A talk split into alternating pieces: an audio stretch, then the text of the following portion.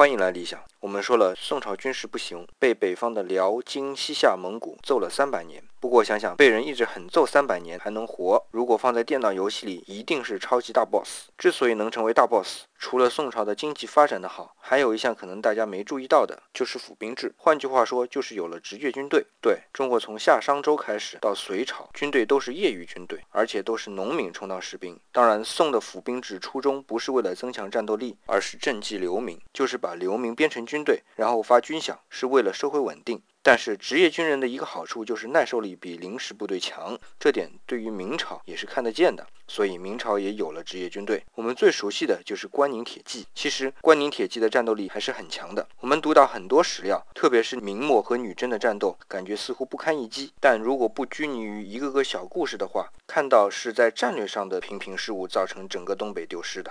看来明朝在军事上学宋朝，连战略都学去了。